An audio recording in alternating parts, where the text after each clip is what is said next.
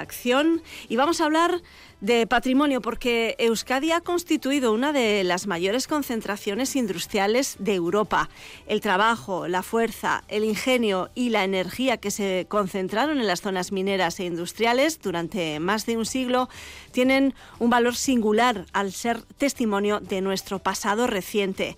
El patrimonio industrial vasco y minero ha configurado un paisaje único que merece ser preservado, explicado y difundido a las generaciones futuras y también a las y los visitantes que quieran conocer nuestra historia. En el territorio histórico a la vez tenemos varios tesoros que muestran la relación con la cultura del trabajo y que en la actualidad son foco de interés para el cada vez más seguido turismo industrial. Os invitamos a recorrer con nosotras durante los próximos minutos algunos de esos espacios que, aunque hace años que dejaron de generar actividad para la que fueron concebidos, suscitan gran interés entre las personas que los visitan.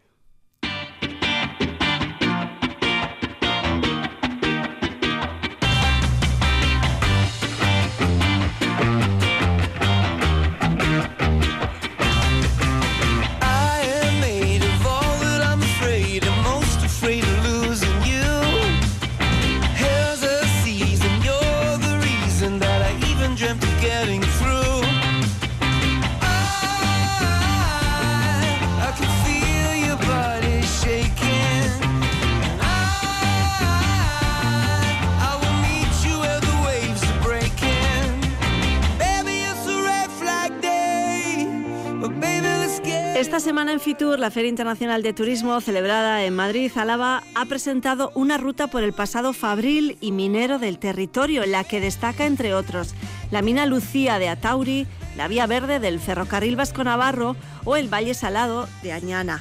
Actualmente el Gobierno vasco ha concedido la calificación de bien cultural o conjunto monumental a casi una decena de espacios industriales en Álava pero hay más que merecen esa protección.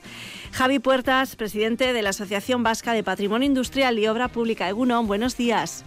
¿Qué tal, Egunon? Javi, ¿por qué es necesario proteger estos espacios industriales?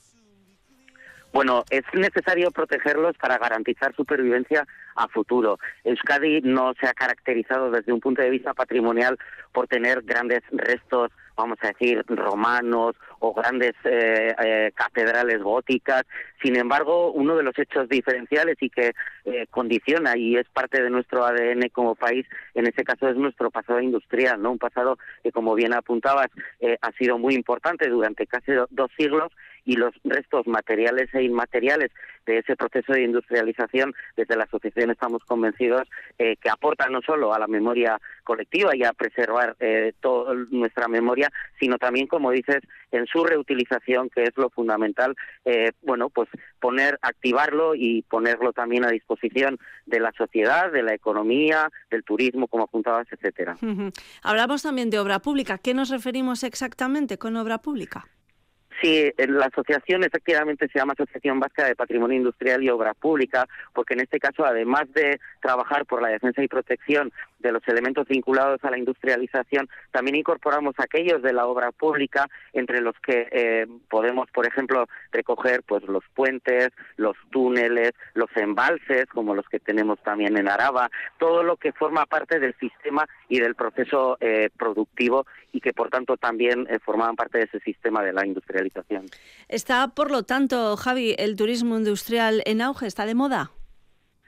Eh, yo diría que sí, el patrimonio en general, yo creo que cada vez el patrimonio industrial está teniendo más visibilidad y efectivamente, bueno, pues eh, el, también ponerlo a disposición de la actividad turística, siempre respetando sus valores patrimoniales y no turistizándolo, creemos que también puede ser una buena opción. No en vano, en las principales eh, regiones de tradición industrial europea, como Silesia en Polonia o la cuenca del Ruhr, Gran Bretaña, ¿no? la cuna de la industrialización, bueno, pues también desde el punto de vista turístico el, patrimonio industrial tiene muchísimo interés y no en vano algunos de los museos industriales que en esas regiones europeas eh, existen, pues la verdad es que tienen un número importante de visitantes. Estamos siempre pensando en industria, en patrimonio industrial, em, en, espacios que ya no tienen la actividad industrial como tal. Pero yo no sé si, eh, si, se podría dar el caso de atraer a turistas a espacios industriales en los que actualmente hay actividad industrial. Se me ocurre un Mercedes, un Michelin, por ejemplo. Así es, sin ninguna duda. De hecho, también en algunos países europeos, en Francia, en Portugal, eh, dentro de lo que es la modalidad del, del, turismo industrial, efectivamente tiene dos variantes.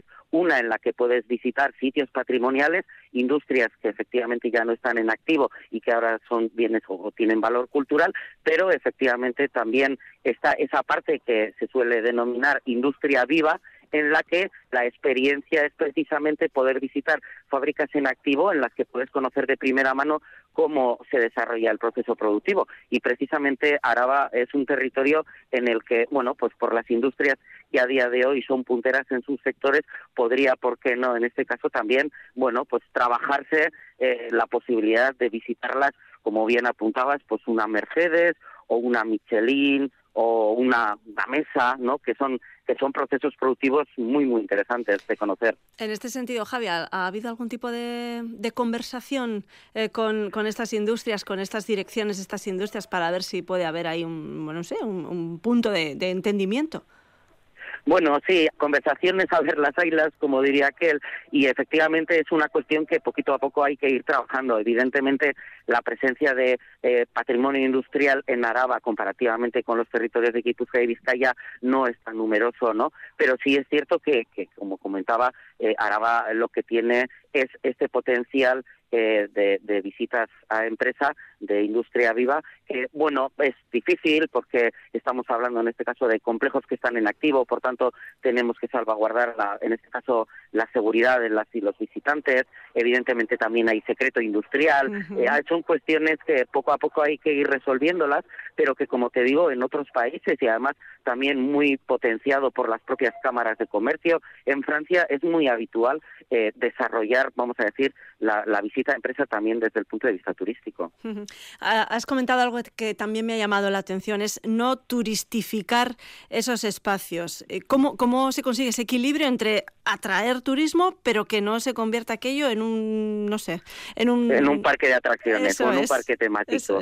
Sí, sí, bueno, yo creo que sobre todo guardando el equilibrio. Eh, en, en el turismo industrial solemos decir que para que podamos tener en este caso un buen producto turístico, como la gastronomía, necesitamos que la materia prima, que los ingredientes sean de primera calidad.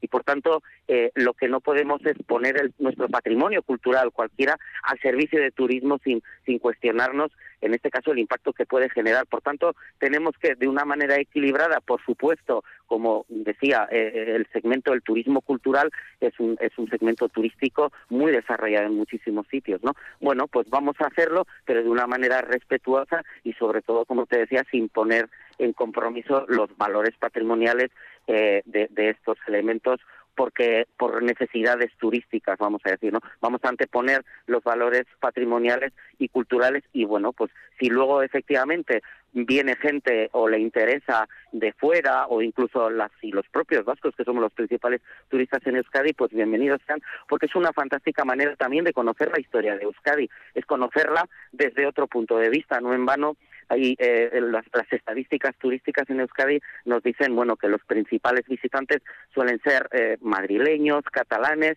y que además tienen una tasa de repetición muy alta. Suelen venir mucho a, Euskadi y es posible efectivamente que en, la primera vez que nos visitan pues vayan a los destinos de referencia, ¿no? O a un Gastelugache o a un Guggenheim o a visitar unas bodegas en Rioja Alavesa. Pero en esa segunda, tercera visita que, que hacen a Euskadi, ¿por qué no, por ejemplo, no conocer la historia de Euskadi eh, y nuestro pasado desde este punto de vista, ¿no? Aprendiendo y entendiendo lo que fue la industrialización, que tan importante fue, pues para ahora mismo, a día de hoy, eh, mm, ser conscientes del, nivel socioeconómico que tenemos y que no es sino consecuencia precisamente de la industrialización.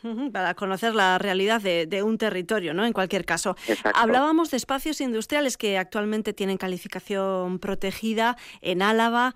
Repasamos, Javi, ¿cuáles son esos espacios? Si te parece, empezamos por la capital, por Vitoria-Gasteiz. Seguro que la gente que nos esté escuchando, hablando de patrimonio industrial protegido, Mm, piense automáticamente en esa fábrica preciosa que es la azucarera, por ejemplo. Exacto, exacto. Sí, sí, nuestra azucarera de Vitoria-Gasteiz, que fue protegida como bien cultural en el año 2000 y como, y como bien decías, además, no es el único ejemplo no es la única joya que tenemos en la capital, ¿no? El depósito de aguas de Monte Hermoso, ¿eh? también es una infraestructura, por tanto, obra pública, que también se protegió a finales de los 90 y también es una auténtica eh, joyita. Y la gasolinera Goya, que también podríamos catalogarla en este caso como, como patrimonio industrial. Además, por cierto, la gasolinera, disculpa Javi, que está, eh, está por un lado, tiene esa calificación de patrimonio industrial, pero por otro lado está en la lista roja de Hispania Nostra. Sí, es una de las principales problemáticas, diría, que nos encontramos en Euskadi y, sobre la cual, desde luego, desde la asociación, pues cada vez estamos más concernidos y preocupados. Y es que, si bien eh, ya tenemos una trayectoria muy dilatada, de más de 40 años de existencia de la asociación, en aquellos primeros años hubo muchísima labor por parte de las y los compañeros, sobre todo de investigar, de catalogar, inventariar, e identificar, porque todo evidentemente no se podía proteger. Bueno, pues qué piezas, qué elementos tenían valores patrimoniales suficientes como para que se protegieran como bienes culturales. A día de hoy eh, una de las principales preocupaciones que tenemos es que después de todo el esfuerzo que hicimos, ¿no? De convencer, en este caso a gobierno, a las instituciones para protegerlos y para preservarlos, pues lo cierto es que en algunos casos no se está cumpliendo la ley de patrimonio cultural y aquellos elementos que tanto nos costó proteger, pues en algunos casos a día de hoy están abandonados y están incluso en riesgo de desaparición y como bien dices, pues ya incluidos en, en la lista roja de Hispania Nostra de elementos patrimoniales protegidos en peligro. Seguimos ese repaso, Javi. Em, en Álava eh, encontramos otro punto, si, si, mentalmente lo pensamos, patrimonio industrial en Álava, em, nos vienen varios puntos a la cabeza, como por ejemplo, Javi. El Valle Salado. Por ejemplo, el Valle Salado. Igual, igual hay gente que diga, pero bueno, ¿esto cómo, cómo lo incluimos como patrimonio industrial? Claro, porque normalmente asociamos efectivamente el patrimonio industrial a lo que tiene que ver con los restos patrimoniales surgidos, nosotros solemos datar fundamentalmente a partir de la segunda mitad del siglo XIX. Evidentemente, la extracción de sal en el Valle Salado eh, viene desde, hace miles de años, vamos a decir. Una de las más antiguas del mundo, de hecho. Exacto, mm. exacto. Pero sí es cierto que también eh, durante ya los años 50, 60, 70, el propio, la propia industrialización sí que hizo que en este caso se utilizaran también en el Valle Salado algunos métodos de extracción, algunos métodos productivos el propio, la propia necesidad de transportar ya en este caso cada vez mayores cantidades de sal. Por tanto, bueno, es una industria, sí vamos a decir, incluso diría protoindustrial, pero bueno, nosotros también la solemos eh, la solemos recoger o identificar entre, entre nuestro patrimonio industrial. Pues está el Valle Salado y qué otros puntos de interés, Javi. Bueno, como bien apuntabas eh, este fin de semana en Fitur recientemente, sí que por fin ya se ha presentado el proyecto de Mina Lucía, el Vasco Navarro también, ¿no? Como sistema ferroviario en todo su conjunto que se ha protegido es, efectivamente como, como paisaje, en este caso industrial, cultural, también es una de nuestras joyitas, eh, pero bueno, luego también tenemos el horno Ollerías de Legutiano, eh, tenemos el, horno de calcinación de Iruña de Oca, la presa de Villanueva y el paisaje eh, cultural también del vino y el viñedo de Río Jalavesa, ¿no? Que también de alguna manera es un paisaje en este caso transformado precisamente por la actividad vitivinícola en este caso. Si hablamos de paisaje industrial, también nuestra mirada nos lleva hacia Espárrena, hasta Araya y esa industria de Ajuria y Urigoitia, ¿no? Em, ¿en, qué, ¿En qué punto se encuentra este espacio? En, punto, en el punto, me refiero, ¿en qué punto de, calificación, de protección eh, por parte del gobierno vasco se encuentra? Pues mira, este bosque industrial, que es como le, solemos llamar, de Ajuria y Urigoitia, ha sido para la asociación ya desde hace muchísimos años, bueno, pues uno de los focos de, de, atención y sobre el que más hemos estado trabajando para que precisamente se iniciara el expediente de protección. Lo cierto es que, bueno, la propiedad de todos esos terrenos es de una empresa Cubaití que entró en concurso a acreedores, hubo problemas y parece ser que, bueno, pues está todo judicializado en Madrid y es lo que en este caso eh, al Centro de Patrimonio Cultural del, del, Gobierno vasco es lo que más le está condicionando para, en este caso, llevar adelante el expediente. Pero lo cierto es que es una de las joyas, como bien dices, eh, de nuestro patrimonio industrial en Araba eh, y sobre todo porque no solamente desde el punto de vista histórico, estamos hablando de una de las eh, siderurgias emblemáticas del, del, inicio precisamente de la revolución industrial en Euskadi y que además albergó los primeros hornos altos siderúrgicos que tuvimos en Euskadi, bueno, pues a ver si poco a poco todas esas cuestiones más eh, judiciales, etcétera, se van resolviendo y por fin conseguimos, bueno, pues el expediente de declaración, que en todo caso, como bien apuntabas antes, eh, no suele ser sino una condición necesaria, pero no suficiente para su preservación a futuro. Lo que realmente queremos con el patrimonio es que se reutilice, que se ponga en valor y que se eh, reutilice con nuevos usos, ¿no? Y es decir, me estoy acordando ahora, por ejemplo, en Araba, el audio en este caso, que tenemos la tejera también del audio, que no está protegida y sin embargo, bueno, pues tiene una actividad, se ha reutilizado, hay allí a día de hoy empresas, por tanto, eh, siempre solemos acudir a las protecciones cuando vemos que existe un riesgo real de que pueda desaparecer, no que haya una pérdida importante de patrimonio, pero siempre y cuando se reutilice y sobre todo respetando sus valores, no tiene por qué en este caso ser protegido, aunque evidentemente sí le da una garantía a futuro de preservación. Ajuria, eh, todo ese entorno de Ajuria, el bosque industrial, es un concepto muy curioso, ese bosque industrial de Ajuria y Urigoitia, em, eh, como decimos, podría ser uno de esos eh, los que poner especial cariño, especial atención. Has hablado de la tejera también, aunque la Tejera ya tiene actividad propia, por lo tanto, bueno, su futuro está más que garantizado, pero hay otros puntos en Álava que merecen, bueno, ese cuidado de decir, eh, en fin, tenemos este patrimonio aquí que está, que está sin, sin, sin ser visto. Sí, mira, además en este caso, sobre todo porque como la industrialización en Araba tiene diferentes matices que, le, que se pueden diferenciar en parte de lo que fue la industrialización en Vizcaya y en Guipúzcoa, por ejemplo, todo lo que tiene que ver con la industria vinculada al sector primario es muy importante, ¿no? Y además muy diverso. En este caso, por ejemplo, la red de silos de cereal que podemos que tenemos a día de hoy no el, el, silo de Agurain o en Ribera Alta y Baja. Es decir estos estos elementos patrimoniales que son únicos porque solo los tenemos en el territorio de Araba porque están muy vinculados en este caso al sector primario sí creemos que habría que hacer un especial esfuerzo por protegerlos no luego también en este caso en, en, en la capital en Vitoria-Gasteiz eh, también ahí solemos insistir mucho y hablar, bueno, pues tanto con la Diputación como con Gobierno en relación con los polígonos industriales, ¿no? Del, del desarrollismo de los años 50 y 60 y en particular, pues Betoño y Gamarra, que son polígonos en los que, bueno, ya tenemos algunas piezas que también